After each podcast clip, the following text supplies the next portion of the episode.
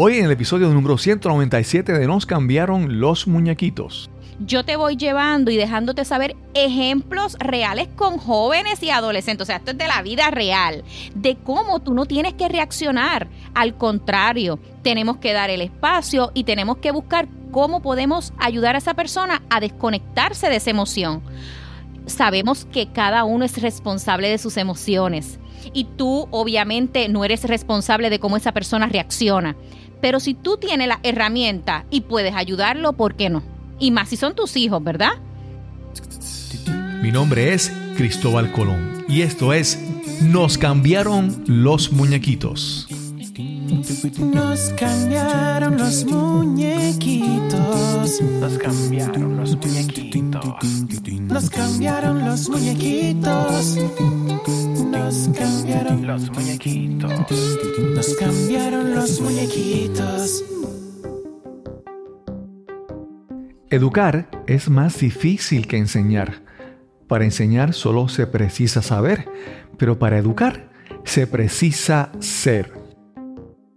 Comenzamos con esas palabras de Joaquín Salvador Lavado Tejón, humorista gráfico argentino. Posiblemente no lo reconoces por su nombre, pero sí por su seudónimo, Quino, y mejor aún, por su legendaria creación, Mafalda. Te doy la bienvenida a este nuevo episodio de Nos cambiaron los muñequitos. Gracias por acompañarnos y esperamos que esta nueva conversación te sirva de inspiración y aprendizaje. Te presento a nuestra invitada de hoy. Hola, soy la doctora Bárbara Flores, especialista en liderazgo educativo e inteligencia emocional, autora de dos libros, El liderazgo escolar y la inteligencia emocional ante la crisis social y ahora el nuevo, EduLíder Emocional. La doctora Bárbara Flores ya estuvo con nosotros en el episodio número 100. Si quieres conocer un poco más de su historia, te recomiendo que regreses y escuches ese episodio. Bárbara tiene un doctorado en liderazgo educativo y ha escrito dos libros sobre educación e inteligencia emocional. El más reciente, EduLíder Emocional, la fórmula para convertirte en el líder que tu joven admira y respeta. Este es el episodio número 197 y conversamos con la doctora Bárbara Flores. Saludos, hoy, hoy regresamos a tener una conversación con alguien que ya estuvo en, en nuestro podcast, en el episodio número 100, ya hace casi la mitad, es la mitad de la trayectoria. Bárbara Flores, ¿cómo estás, Bárbara? Muy bien, ¿y tú cómo te encuentras hoy, Cristóbal? Muy bien, muy bien. Yo encantado de hablar contigo. Primero que tú siempre tienes como una, una personalidad eh, eh, jovial, agradable, simpática y siempre es, eh, es tan bueno comenzar a hablar con alguien que ya de por sí uno comienza sonriendo.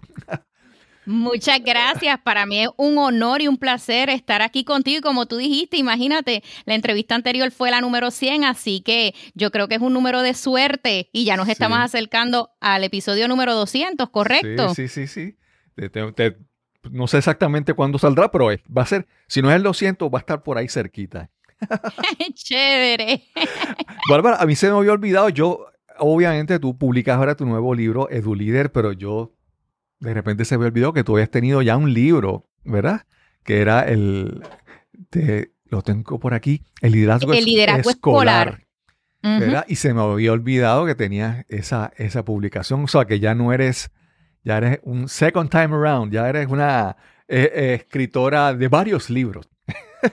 Sí, gracias a Dios. Pero aún así, este segundo libro fue fácil para ti escribirlo. Pues mira, fue una chulería.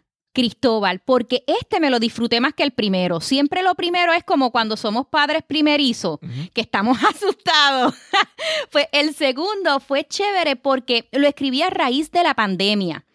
Y entonces ahí pude ver una necesidad real, Pude inclusive hasta confirmarla por medio de una encuesta.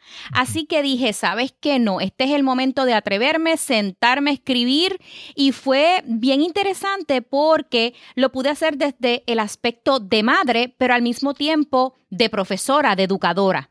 Así que fue algo bien, bien para mí emocionante, diferente, me lo disfruté. Como cuando tú dices, ya tengo el segundo hijo y es diferente. Sí, sí, sí. me, me dices que descubriste como que una realidad, hiciste hasta una encuesta. ¿Qué fue eso que descubriste? Esa, esa encuesta, esa, esa realidad que encontraste que te motivó a escribir. Pues descubrí que realmente los padres comenzaron a ser en ese momento los educadores de sus hijos. Vi cómo se le comenzó a complicar la crianza porque ya en la casa era eh, eh, hogar, ¿verdad? Más escuela. Así que yo dije, caramba, eh, escucho muchas frustraciones, muchos cuentos. Así que vamos a hacer una encuesta, porque de momento no pensé en escribir un libro. Cristóbal, pensé en hacer un programa de mentoría.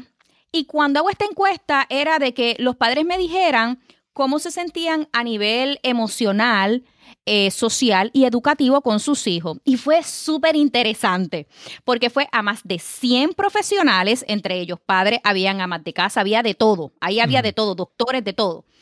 Y entonces ellos me trajeron que, mira, no, ellos no tenían ningún problema, se comunicaban espectacular con ellos, que la empatía era excelente. Y tú sabes que las encuestas pues siempre se hace para que Sí, caigan, sí, ¿verdad? sí. Para que la gente caiga. Y cuando vienes a hacer los contras, decían que no podían comunicarse con ellos, que estaban pegados al celular, que no eran empáticos, que a quienes querían seguir eran a sus compañeros, que ellos no eran las influencias de sus hijos. Y yo dije, aquí está la necesidad que yo quería encontrar. Claro. Y entonces dije, no, pues espérate, vamos entonces a hacer este programa. Comencé con el programa.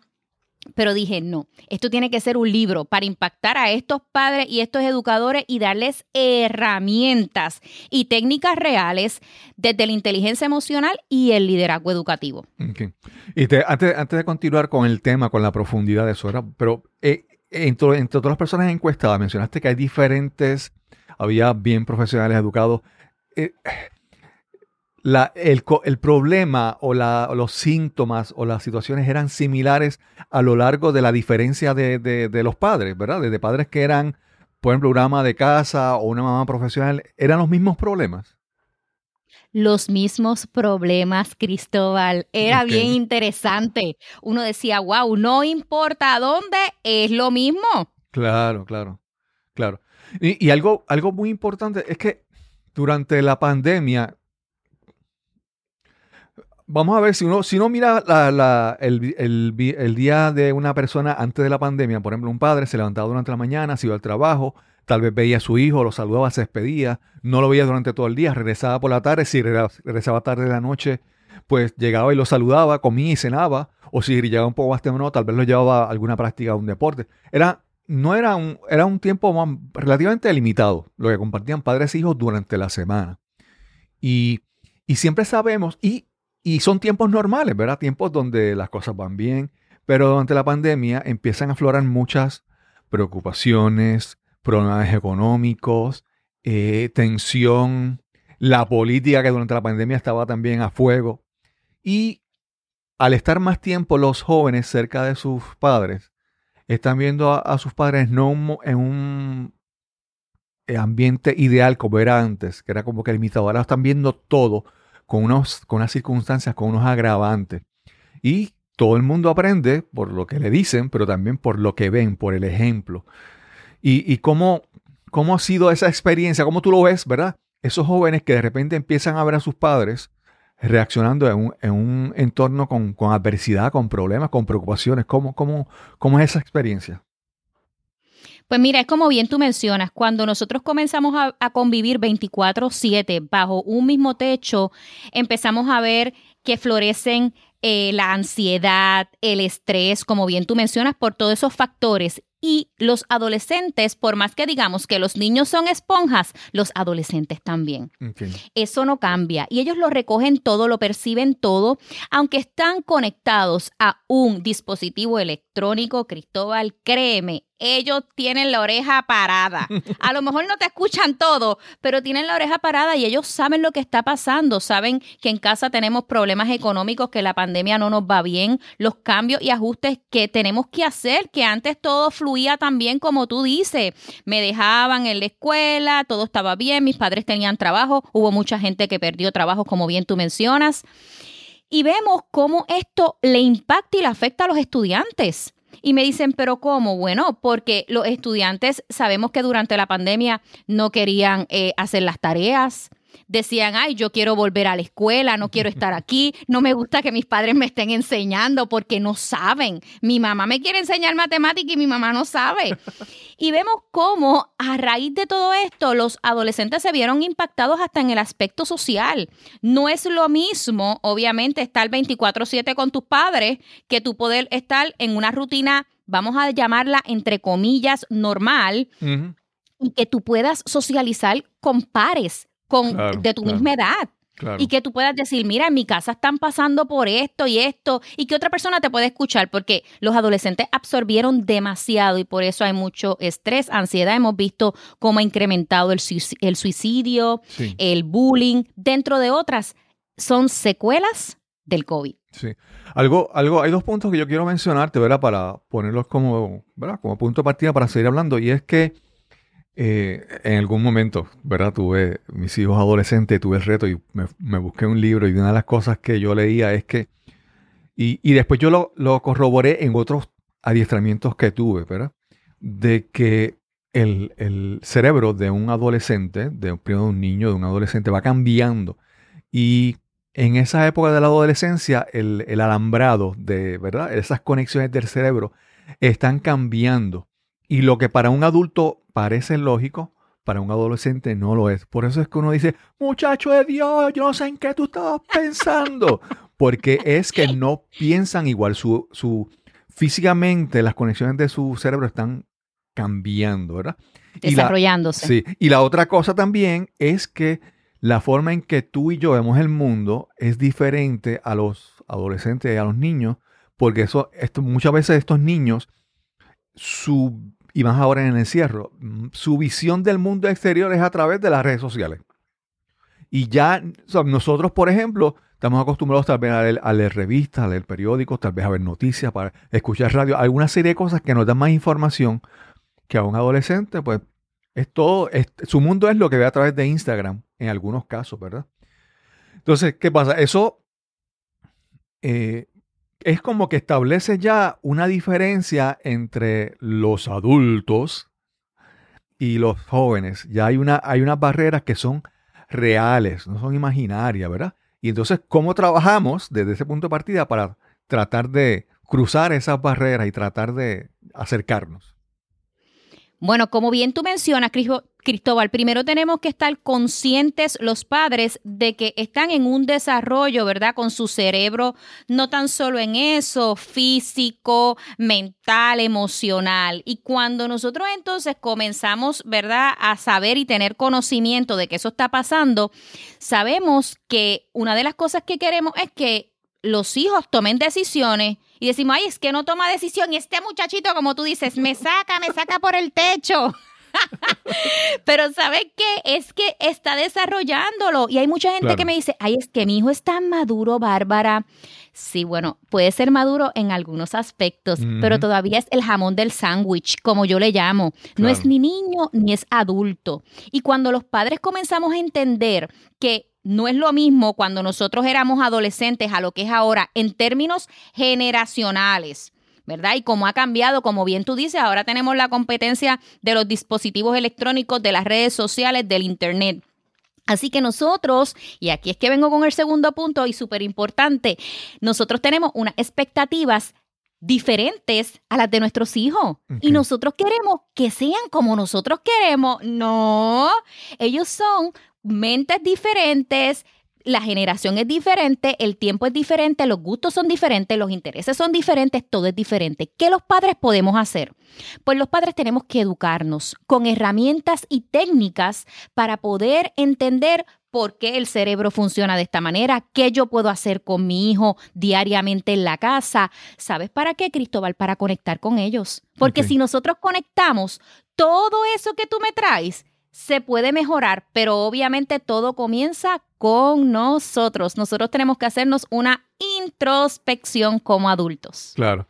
Mira, algo, eso, mencionaste ahí las herramientas, ya ahí me, da curiosidad para seguir hablando de eso, pero antes de, de eso quiero mencionarte algo que yo aprendí en, como tú debes saber, yo estoy en Toastmasters y una- algo que yo aprendí en Toastmasters en algún momento es que en Toastmasters uno participa y uno le dan una retroalimentación.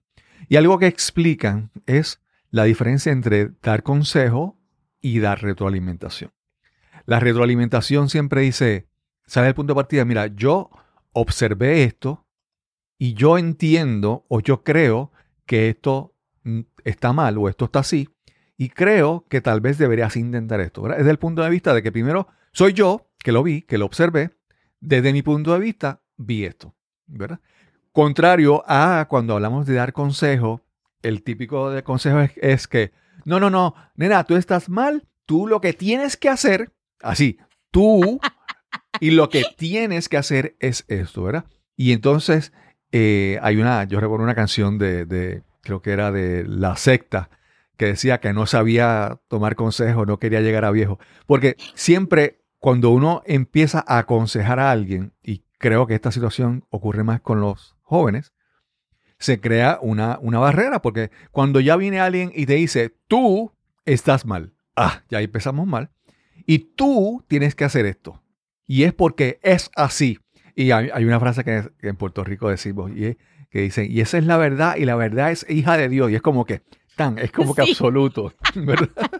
Entonces, nuevamente, no es cuestión de dar consejos, no es cuestión de dar regaño, es buscar las herramientas que permiten acercarnos. No, no que, cada, que al momento de abrir la boca y decir la primera palabra ya estemos creando una barrera. Sí, y tendemos a juzgar, Cristóbal. Los padres tendemos a juzgar y a, a imponerle o decirle, mira, porque cuando yo era adolescente, y si a mí me hubiera pasado eso, yo no tuviera, mira, es que, y empezamos, ¿verdad?, a traer ejemplos. Eso no es lo que ellos quieren escuchar. Claro. Ellos lo que quieren es simplemente que tú te tomes su tiempo, que tú te tomes, ¿verdad? El tiempo y su tiempo y puedas conectar. Conectar es profundo. La gente piensa, ahora mismo nosotros estamos comunicando un mensaje, pero tenemos que llegar a conectar con la gente porque si no se queda en simplemente transmitimos una información. Así que es indispensable. Claro. Yo, creo- yo creo que tiene que haber un- Tiene que haber algo que un adolescente vea para darte un ejemplo, ¿verdad? Una, explicar la situación. Si tú eres un adulto que de repente te crees que lo sabes todo y porque ya eres adulto, ya, ¿verdad? Y no haces nada más, no lees un libro, no aprendes, no, no buscas adiestrarte. Es como que el mensaje que estás enviando, como que ya yo lo sé todo, ¿verdad? ¿Cómo tú, desde ese punto de partida, le dices a un niño, tienes que aprender, ¿sabes? Y yo, yo creo que si uno como adulto, una persona que está buscando aprender, que uno está cuestionando y con curiosidad de aprender cosas nuevas, incluso de cosas de conducta humana, de inteligencia emocional, de todas esas cosas, si, si nosotros damos ese ejemplo, eh, yo creo que los adolescentes pueden ver en nosotros, ¿verdad? Una, una conducta, pero sí, pero si nosotros no tenemos, vamos, si, si nosotros somos personas que nosotros bebemos, fumamos, eh, tenemos unas- unos hábitos negativos y no hacemos nada y seguimos en la misma y tenemos- siempre estamos en esta misma actitud, ¿cómo vamos a pedir a alguien que cambie si en nuestra vida nosotros llegamos a un estado de, de, no sé, de conformismo y no, y no cambiamos, vamos a decirlo así? Me encanta porque nosotros somos el ejemplo, entonces Ujú. nosotros somos los líderes. En nuestra casa somos los líderes. ¿Qué mensaje le estás llevando a tus hijos? Yo le llamo a, a esos adultos los todos. Mm. Y yo realmente no soy todóloga. Y yo lo digo, yo no lo sé todo. Yo aprendo todos los días de todo el mundo, en la calle, en donde trabajo, a nivel personal, en todos los aspectos. Y le enseño a mi hija, hay que ser humildes. Claro. Y hay que escuchar, porque muchas veces, Cristóbal, hasta inclusive nosotros podemos pensar de igual manera. Sin embargo, a lo mejor yo puedo aprender algo diferente y Claro. decir, ay caramba, mira, y no me convierto como yo le enseño a mi hija. no te conviertas en un cuadrado. Tenemos que estar abiertos, respetar opiniones y aunque después tú hasta respetuosamente le puedes decir a la persona, mira, no estoy de acuerdo contigo, pero siempre le digo a ella y le fomento, explica el por qué. Explica el por qué. Y luego si esa persona te dice y luego a los días tú te convences, vuelve donde la persona y le dejas saber, ¿sabes qué? Pensé en lo que tú me dijiste, qué chévere, lo voy a agregar y eso es lo que nosotros tenemos que hacer con nuestros hijos. Así que ya ahí les di, ¿verdad? Un consejo de lo que yo hago. sin imponer, sin imponer. Sí, sí, sí. A, a mí me pasa de que, obviamente, yo no trato de estar claro de que, como tú dices, yo no lo sé todo, pero yo lo que, el mensaje que quiero llevar es, yo no lo sé todo, pero lo quiero aprender todo, ¿verdad? Entonces, yo, que, que la curiosidad, que ellos vean en mí la curiosidad. Yo a veces les digo, oye, eso no lo sé, pero lo voy a averiguar. Y voy y lo verifico. Otra- y también les digo de que muchas veces, si alguien te dice algo, ok, no, no es que le vayas a decir que él es un mentiroso, pero ponlo en, cuestiónalo, ¿verdad? Y busca Correcto. más información. Puede ser que, que lo que te dijo ese maestro o algún compañero, algún amigo te dijo algo y tú, pues, mm, le tienes dudas, pero ve y con, corrobóralo.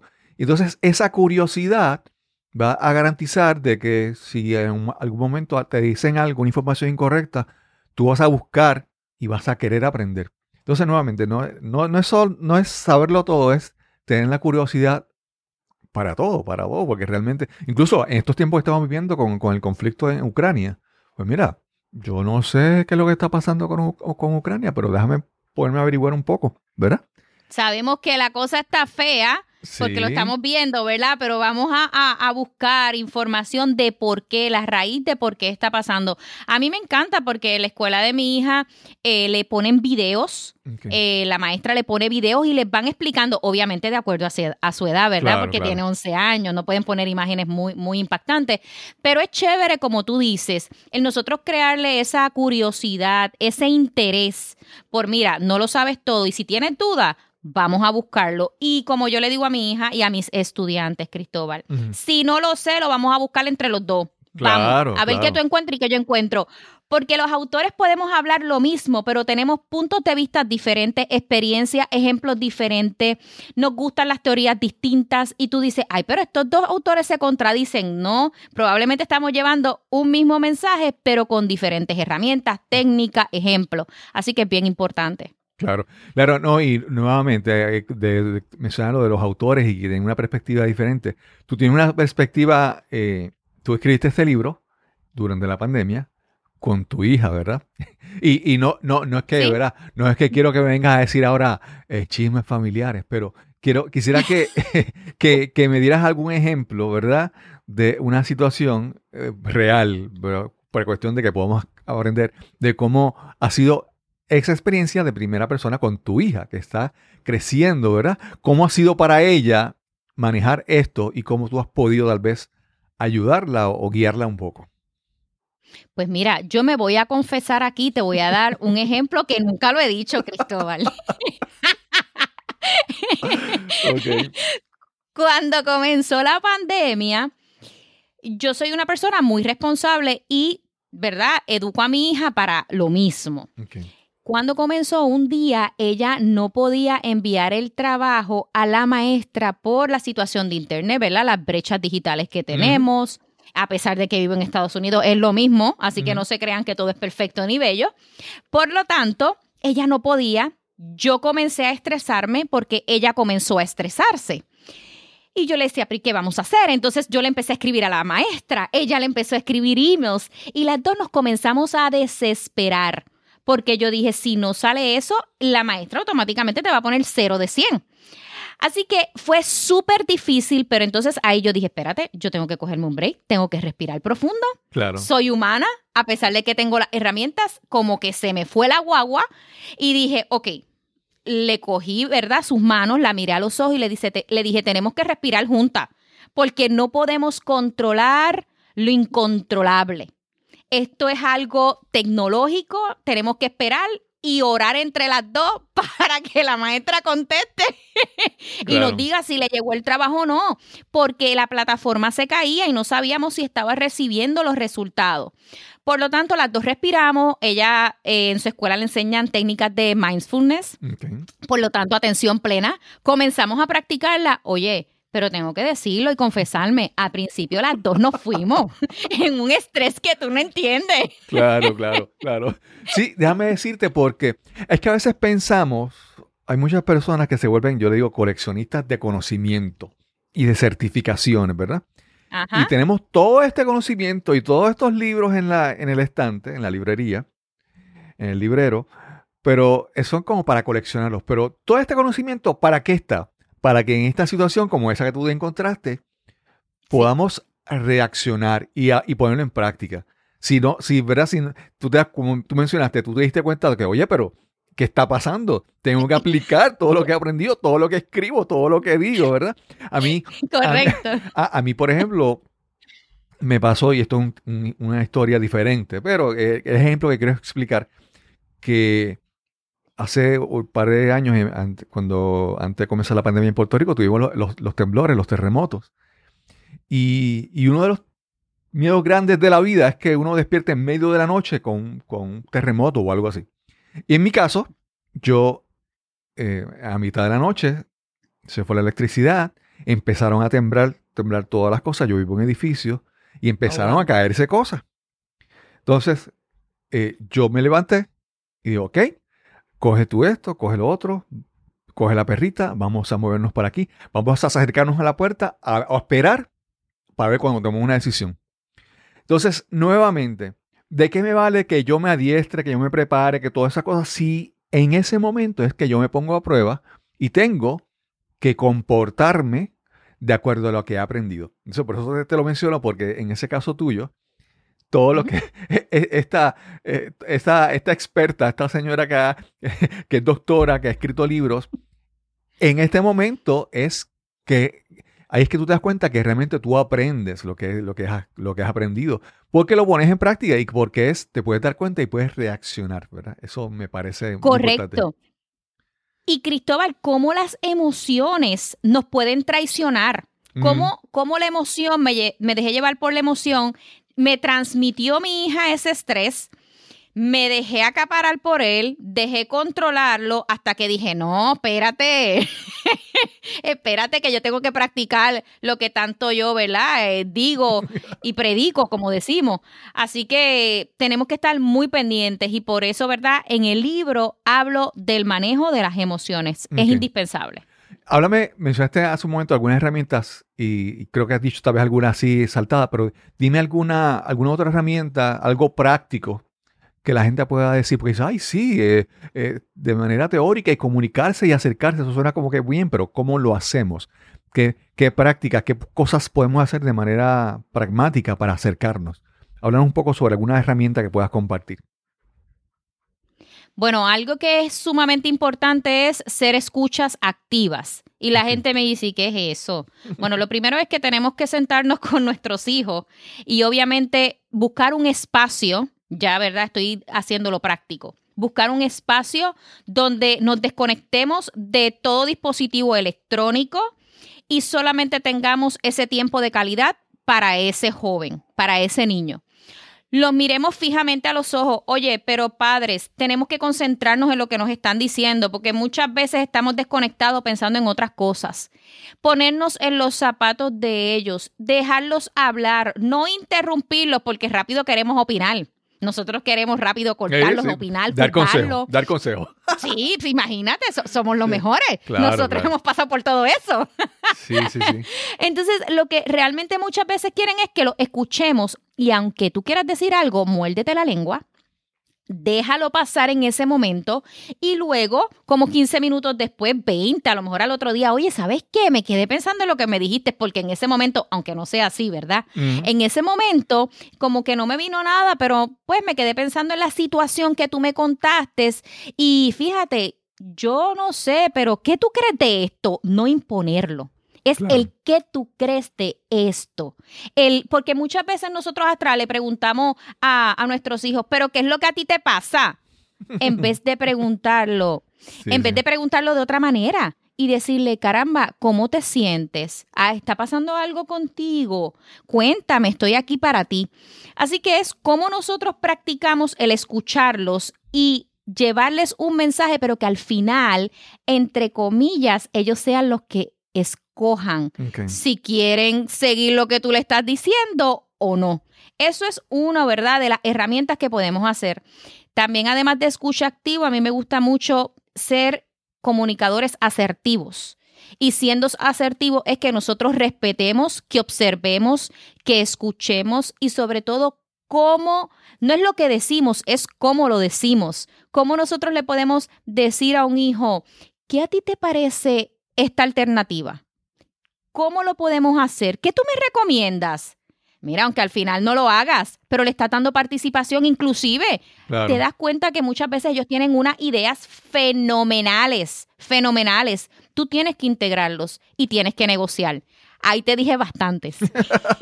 Sí, hay algo, hay algo que mencionaste que con, con relación a la escucha activa, yo creo que también, y no sé si eso tú lo hablas, eh, y es que muchas veces estamos acostumbrados o esperamos que si alguien se enoja, nosotros nos enojamos. O si alguien dice esto, yo tengo que reaccionar así. Que si, por ejemplo, voy a una tienda y el cajero es eh, irrespetuoso o altanero, yo tengo que responder. O sea, siempre pensamos que es como una fórmula y hay una... Es directo, o sea, directo. Ocurre esto, y, ¿verdad? Y yo creo que mencionaste la escucha activa, pero yo no sé si, si podemos decir que también hay que, no sé cómo decirlo, como que un emotional detachment, como que de repente hay que escuchar y observar las emociones y no necesariamente Sí. responder, ¿verdad? Porque, por ejemplo, para tu ejemplo, uno va por la carretera y alguien le corta al frente y la, la- la- ¿cuál es la, la respuesta inmediata? Gritarlo. Bajar los santos. si dónde está escrito que tiene que ser así. Entonces, ¿cómo cómo uno puede de alguna manera escuchar activamente, pero reconocer emociones y reconocer que no hay que responder a esas emociones porque son las emociones de la otra persona, no son mis emociones, ¿verdad? ¿Cómo lo ves? Me gusta. Me gusta lo que traes porque sí, todo lo que mencionaste está en el libro, inclusive hasta el ejemplo del corte de pastelillo que nos dan en la carretera y cómo nosotros llegamos a nuestra casa. Doy dos ejemplos espectaculares y cómo nosotros reaccionamos y cómo no nos podemos dejar contagiar y Eh, obviamente exacto. las nos contagiamos porque es algo, yo siempre digo que es algo como viral. Tú llegas y es un virus que se te pega rapidito. Esa persona está de mal humor, ya tú estás de mal humor. No, pero es que no tiene que ser así. Y en el libro yo te voy llevando y dejándote saber ejemplos reales con jóvenes y adolescentes. O sea, esto es de la vida real de cómo tú no tienes que reaccionar. Al contrario, tenemos que dar el espacio y tenemos que buscar cómo podemos ayudar a esa persona a desconectarse de esa emoción. Sí. Sabemos que cada uno es responsable de sus emociones y tú obviamente no eres responsable de cómo esa persona reacciona. Pero si tú tienes la herramienta y puedes ayudarlo, ¿por qué no? Y más si son tus hijos, ¿verdad? Sí, y te quería decir, es que eso de ese contagio emocional que mencionaste funciona en ambas direcciones. Cuando alguien Total. llega, cuando alguien llega con, es que este tapón está, este tráfico hoy, Dios mío, la carretera está horrible, que ni me hablen hoy porque no puedo hablar con nadie. Entonces, la persona que lo escucha cae en ese mismo contagio, ese mismo estado emocional. Pero hay que reconocer que si funciona para las cosas negativas, también funciona para las cosas positivas. Entonces, nosotros podemos reconocer que nosotros podemos ser, pues suena como que trillado, como que agente de cambio. Nosotros podemos utilizar ese contagio emocional contrario, ¿verdad? A, a que, por ejemplo, si tu hijo llega de mal humor, tú no tienes que responder con mal humor.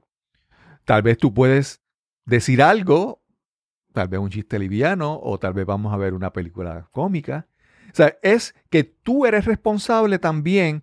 O sea, tú, primero que tú no te dejes afectar por la negatividad de los demás, pero que también tú reconocer que tú puedes cambiar con algo positivo el ánimo de otras personas. Y entonces, como tú mencionabas, vamos a buscar un sitio donde conversar, donde cambiar el estado de ánimo y reconocer que yo puedo eh, revertir, ¿verdad? Si alguien está enojado, yo puedo de alguna manera, con cosas positivas y con contacto, obviamente, cambiar un poco ese estado de ánimo de esa persona. El contagio ese emocional va en ambas direcciones, para decirlo así.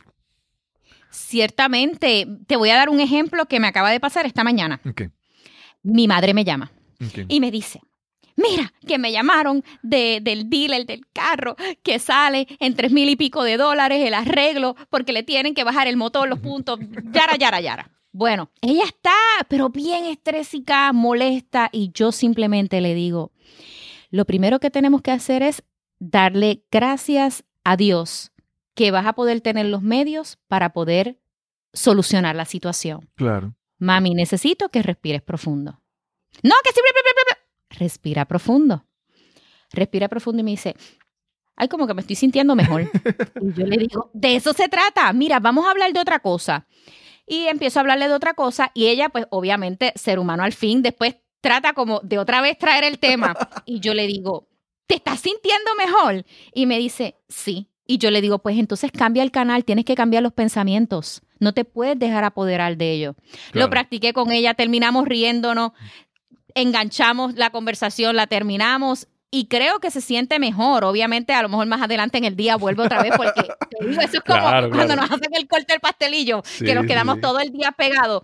Pero depende de nosotros quedarnos pegados en una emoción 24/7 o decidir buscar la solución y decir, ¿sabes qué? Eso no me, eso no me aporta a mi vida. Al contrario, me hace sentir mal. Pues yo tengo que cambiar el canal, cambiar los pensamientos, pensar en cosas bonitas, aunque sé que la situación está ahí. No es que vamos a oírla, pero la vamos trabajando poco a poco y no nos quedamos estancados en sentirnos mal. ¿A quién le gusta sentirse mal? No, no, vamos a cambiar esos canales. Sí, sí. Yo hace unos días le, expli- le explicaba a, a mi hija, ella pues está como que intentando una relación con alguien y, y, y había una, una cierta dificultad. Y yo siempre le digo de que muchas personas tienen un libreto en su vida y esperan que todas las personas a su alrededor sean personajes en ese libreto, en ese drama, en esa obra de teatro.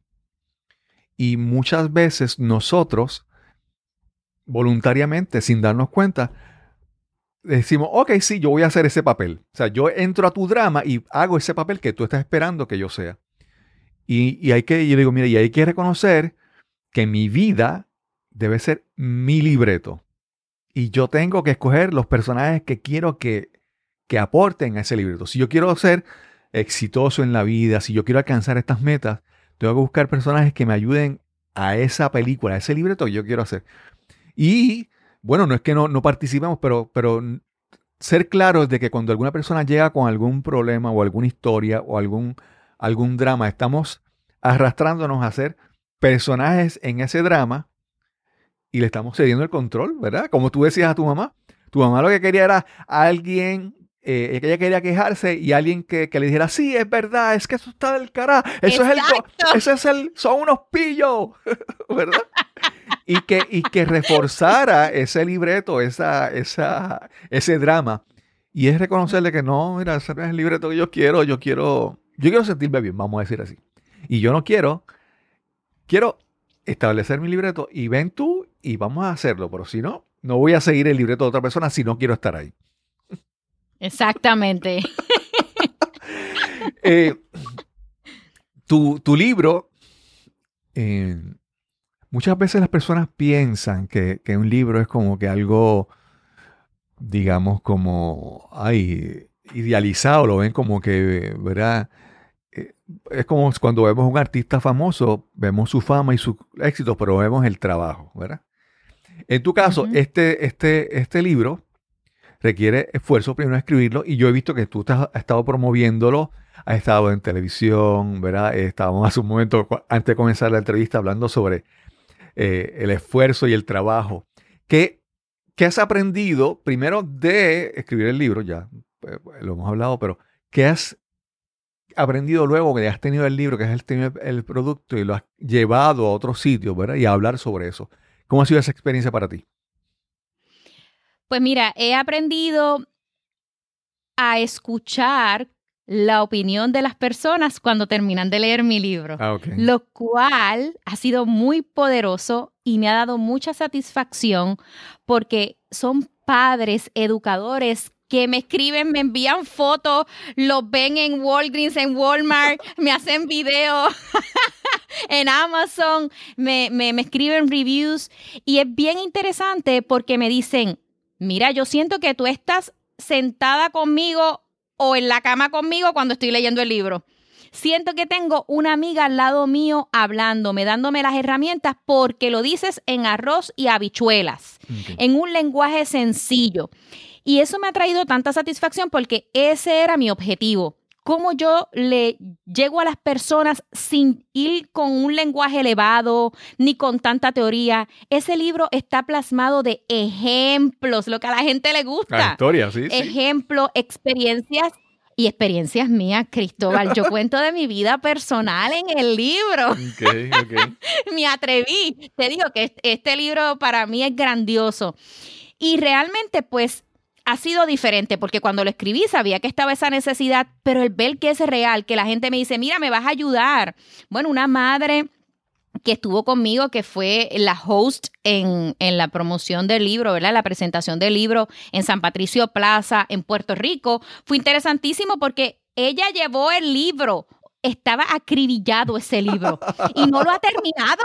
Y me dice, míralo, Bárbara, para que tú veas que es real. Y me dice, muchas cosas la aplico, pero otras jamás me imaginaba que los puedo hacer y puedo im- implementarlo y cambiarlo Claro. porque son cuatro hijos, obviamente totalmente diferentes, pero realmente he aprendido muchísimo y que la gente, ¿verdad?, me dé su feedback, para mí eso es lo más importante, porque sé que lo que escribí es real y la gente se está identificando con el mensaje y le está llegando. Y más que todo, lo que yo quiero es que la gente con el libro el libro tiene un plan de mantenimiento. Porque siempre leemos libros, Cristóbal, y está bien, son chéveres, bestsellers, brutales, y uno dice, ¡ay, qué nice! Y después. pero se quedaron ahí. A lo mejor los vuelve a leer, pero hasta ahí te quedaste. Pues, ¿qué tú puedes hacer con mi libro? Mi libro es práctico.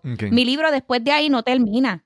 Vas a seguir haciendo ejercicios mensuales, eh, semanales, lo cual implica que sigo contigo. Me han dicho hasta, mira, eso es como un manual para los padres y los educadores.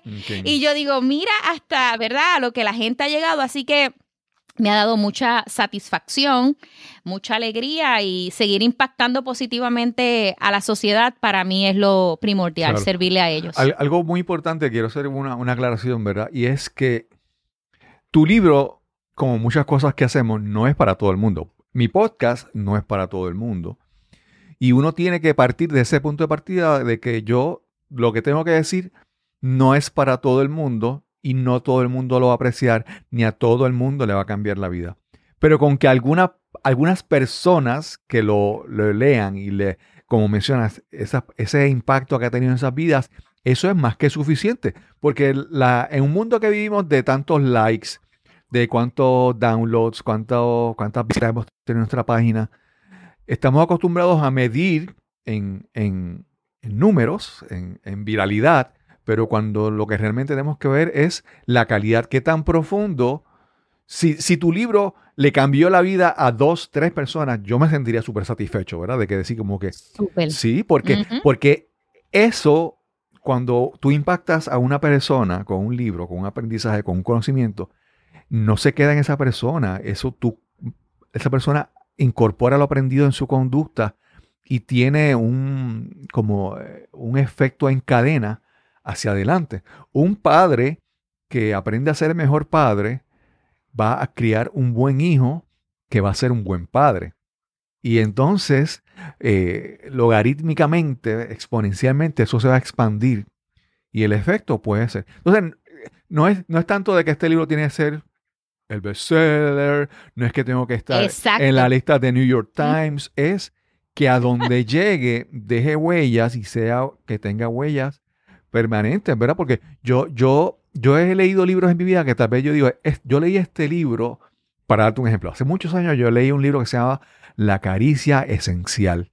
Y la caricia esencial es las palabras que nosotros decimos muchas veces a algunas personas, y esa palabra es como una caricia que hace sentir bien a esa persona. Y es reconocer el poder de mis palabras. Y ese, ese libro se ha quedado en mi vida, en mi mente todo el tiempo. Yo no, ¿Te marcó? yo no lo consigo, ese libro no aparece por ningún sitio, pero en el momento en que lo leí, ese libro hizo una diferencia. y nuevamente, de- creo que esa, satisfa- esa satisfacción para ti debe ser muy grande, sentir que a donde llega el impacto es un impacto profundo y verdadero, no es algo como liviano, es realmente, y cuando estamos hablando de la edu- educación de niños, que estamos trabajando en el futuro, el impacto es, es como dejar un legado, ¿verdad? E- Es, eh, creo que eh, las palabras de Silvio Rodríguez que decía en una canción que era tener un, un árbol, un hijo y un libro, ¿verdad? Y es como que Así cuando uno tiene un hijo, uno está asegurándose de que uno está dejando algo positivo para que el mundo sea mejor más adelante. Sí, y en esa línea, Cristóbal, eh, quiero comentarte, a mí me escribió una persona que fue mentora mía y me dice, mira Bárbara, me sorprendí, primero porque me manda un video desde Walgreens y me dice que compra el libro, pero yo sé que esa persona no tiene hijos, Ok. ¿ok? ok. No tiene hijos. Eh, obviamente no es que esté dando clases en un colegio, en una universidad, ni en una escuela, para nada. Y yo dije, bueno, lo va a leer, qué bueno. Me envía al siguiente día un párrafo por WhatsApp dejándome saber, mira cómo es la vida y el propósito de Dios. Yo estoy impactando justamente a un grupo de jóvenes Wow. ella sin saberlo, indirectamente, y me dice, estoy impactada con este libro. Voy a comenzar a implementar un montón de cosas con estos jóvenes. Así que muchas veces nosotros pensamos, mira, es que puedes impactar, como bien tú mencionas, Cristóbal, a la comunidad. Tú puedes ser el ejemplo, aunque no tengas hijos, aunque no seas un educador, pero tu vecino tiene un adolescente Claro, claro. donde tú trabajas, tus compañeros. Así que todos nos podemos educar, siempre y cuando, ¿verdad?, nos interese el tema. Y yo creo que nosotros debemos ser, como tú dices, entes de cambio. Claro. Queremos que la sociedad mejore. Por ejemplo, las cosas que estamos viendo a nivel social, económico, político, pues mira, nosotros tenemos que comenzar nosotros a educarnos, educar a nuestros hijos. Oye, y tomar acción, porque es bien bonito hablar, hablar, hablar. Como yo digo, los líderes no solo solamente no es solamente que hablen, es que pongan en acción lo que tenemos que hacer. Sí. Así que de eso se trata mi libro. Sí, a mí me... eh, Algo que hemos visto, que he visto recientemente, es como todo el mundo habla de la paz. Cuando hablamos de la paz por el conflicto que hay en Ucrania, por la invasión de Rusia, ¿verdad? Es bien fácil hablar de la paz cuando aquellos allá no se ponen de acuerdo y aquellos allá eh, no tienen comprensión el uno del otro y pelean. Pero lo, el verdadero, la verdadera paz es mirar tu entorno, ¿verdad? Porque esto, esto, hay paz en tu relación con tus hijos, con tus compañeros de trabajo, con las personas, con tus vecinos. Eh, es reconocer que la paz esa que decimos de Ucrania empieza aquí, en cómo nos comunicamos con las personas que estamos cerca. Lo que pasa es que, pues obviamente, si, si nosotros peleamos porque alguien me tomó el estacionamiento, pues obviamente eso tiene un impacto a nivel mundial. Pero es reconocer que la paz empieza a- en, esta, en estos, en estos, tener la intención de querer llevarme mejor contigo, tener la intención de querer entender mejor a mi hijo, tener la intención de que mi hijo también aprenda algo. Entonces, la paz, la paz mundial comienza en, este- en estos detalles que tú dices en ese libro, en, en tu hijo, en esos ciudadanos del mundo que estamos criando, que van a ser los que en el futuro tomen las decisiones y, y hagan, eh, eh, construyan el mundo. Todo comienza con nosotros. Claro. Y es, y vamos sembrando, sembrando poquito a poquito. Y la gente dice, es que no se ve el impacto. Sí, suave se va a ver. Claro. O sea, no podemos, ¿verdad? Querer cambiar de, de un día para otro.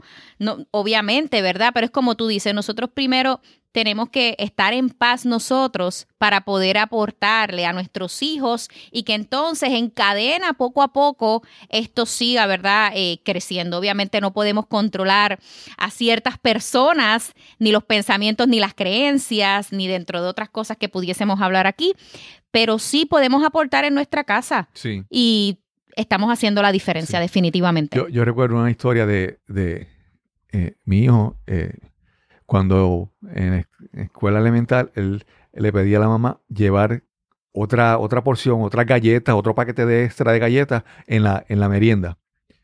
Y ella le decía, ¿por qué? dice, no, no, es que no, no es para mí, es para un compañerito que no tiene para la merienda.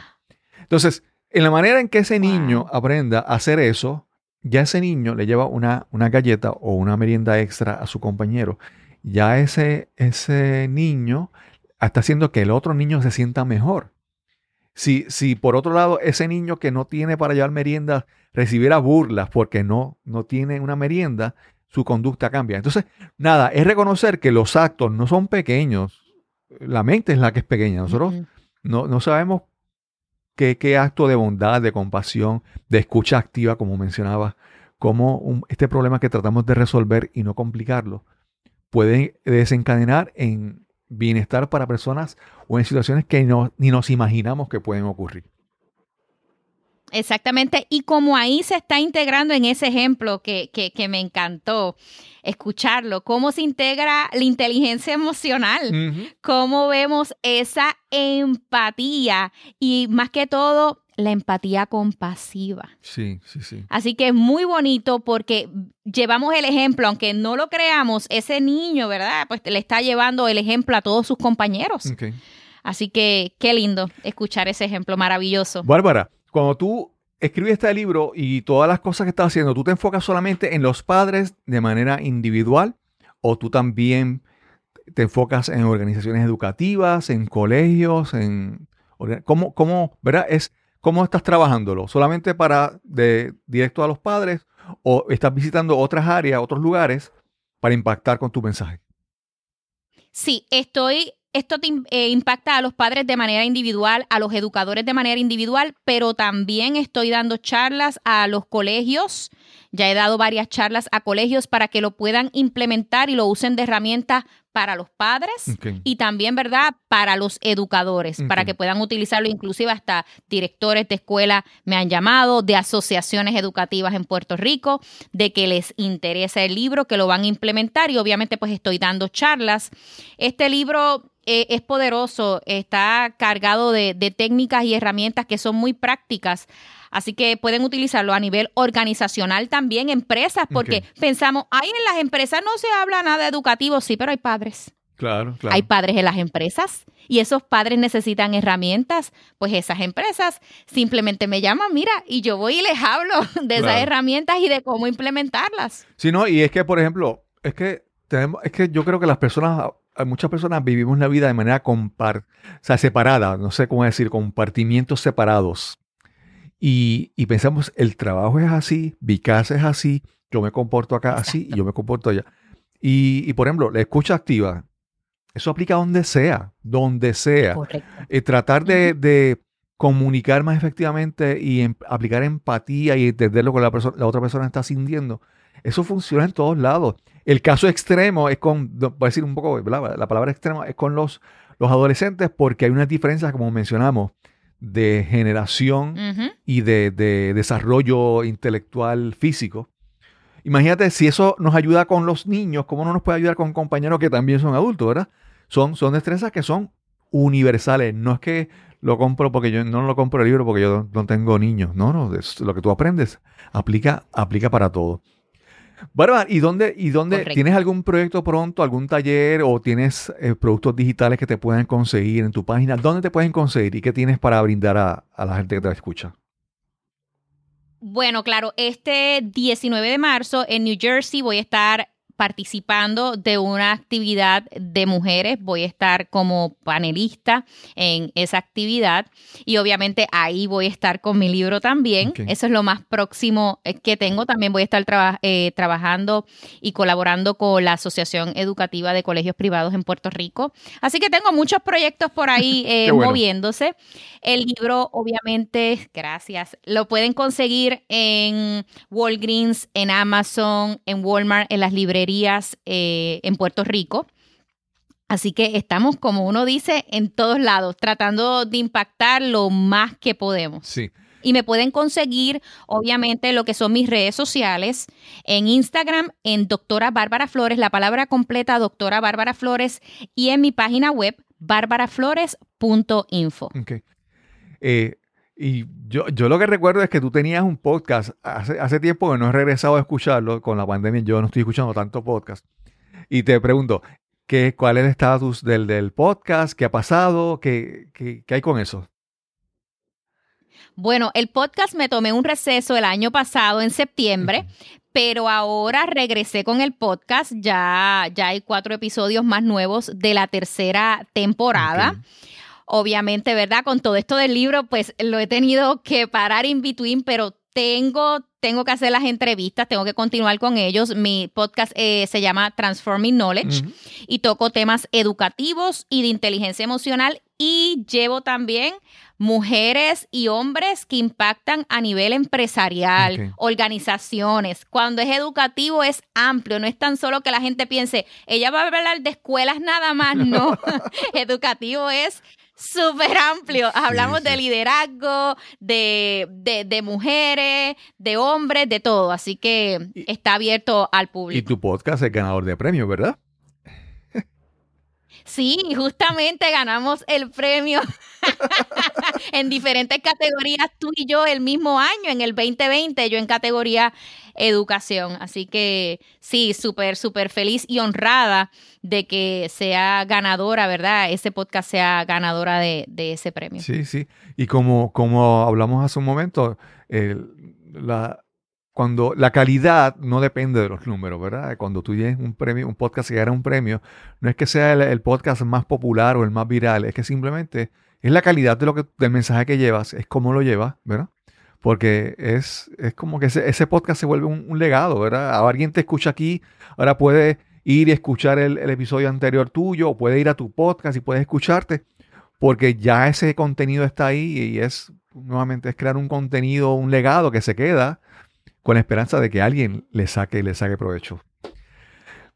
Sí, y es muy bonito, Cristóbal, e- e- es, muy bonito cuando con el podcast, y yo estoy segura que, que tú vas a estar 100% de acuerdo conmigo, nosotros hacemos networking y hacemos redes y conexiones muy lindas con gente de otros países, culturas, y le traemos a la gente contenido de valor, gente que realmente tú dices, caramba, esto, otros se tienen que enterar de esto para que sepan y se eduquen. Así que para mí, más que todo de, ser ganadora de un premio es como, nuevamente vuelvo y repito, sigo impactando eh, la comunidad latina. Sí, sí. Yo te digo, cuando yo comencé mi podcast, los primeros invitados eran las personas que yo conocía, ¿verdad? Era yo, especialmente compañeros Toastmasters, yo los invitaba a mi podcast y estamos hablando que de los primeros 20, tal vez 15 eran mi círculo cercano. Pero en la Ah. manera en que uno sigue creando contenido, uno se obliga a extenderse, a expandirse, a conectar con otras personas y me atrevo a apostar que a ti te pasa lo mismo, que de repente tú te ves conversando con personas que nunca te hubieras imaginado y es, si yo no hubiera dado ese primer paso, no estaría aquí. Y cada conversación es educativa, cada, como mencioné, es, es, eh, cada vez que conversas con alguien puedes aprender algo, puedes conectar. Y para mí, te digo, desde la, esa es la bendición principal del podcast, de que comencé y he caminado un, un trayecto que de repente yo no reconozco con las personas que me están rodeando porque he caminado y, y ahora puedo conversar, bueno, como contigo. Yo nunca te hubiera conocido antes si no hubiera sido, ¿verdad? Porque comenzamos en el mundo del podcasting. Exactamente, exactamente. Estoy totalmente de acuerdo con tus palabras, Cristóbal. Sí. Bárbara, nuevamente estoy súper agradecido de, primero de que estés aquí en, en el podcast. Eh, agradecido de tu amistad y de las, de las veces que hemos conversado. Realmente de esto se trata, ¿verdad? Eh, tener estas conexiones que, que enriquezcan nuestras vidas. Gracias por estar aquí. Muchas gracias a ti, un privilegio estar compartiendo contigo y con tu comunidad. Y gracias también por tu amistad y extenderme, ¿verdad?, la palabra aquí en tu podcast. Quiero agradecer una vez más a la doctora Bárbara Flores por esta interesante conversación que tuvimos hoy para este episodio. Recuerda que si vives en Puerto Rico puedes conseguir su nuevo libro EduLíder Emocional en librerías o si estás fuera de Puerto Rico directamente a amazon.com. Y solo me resta decirte que si disfrutaste de este episodio, por favor, compártelo en la plataforma de podcasting o en la red social donde lo hayas escuchado. Este podcast es completamente gratuito El precio es que lo compartas y riegues la voz con tus amigos y seres queridos. Y sin más que añadir, nos encontraremos entonces en el próximo episodio de Nos cambiaron los muñequitos. Hasta la próxima.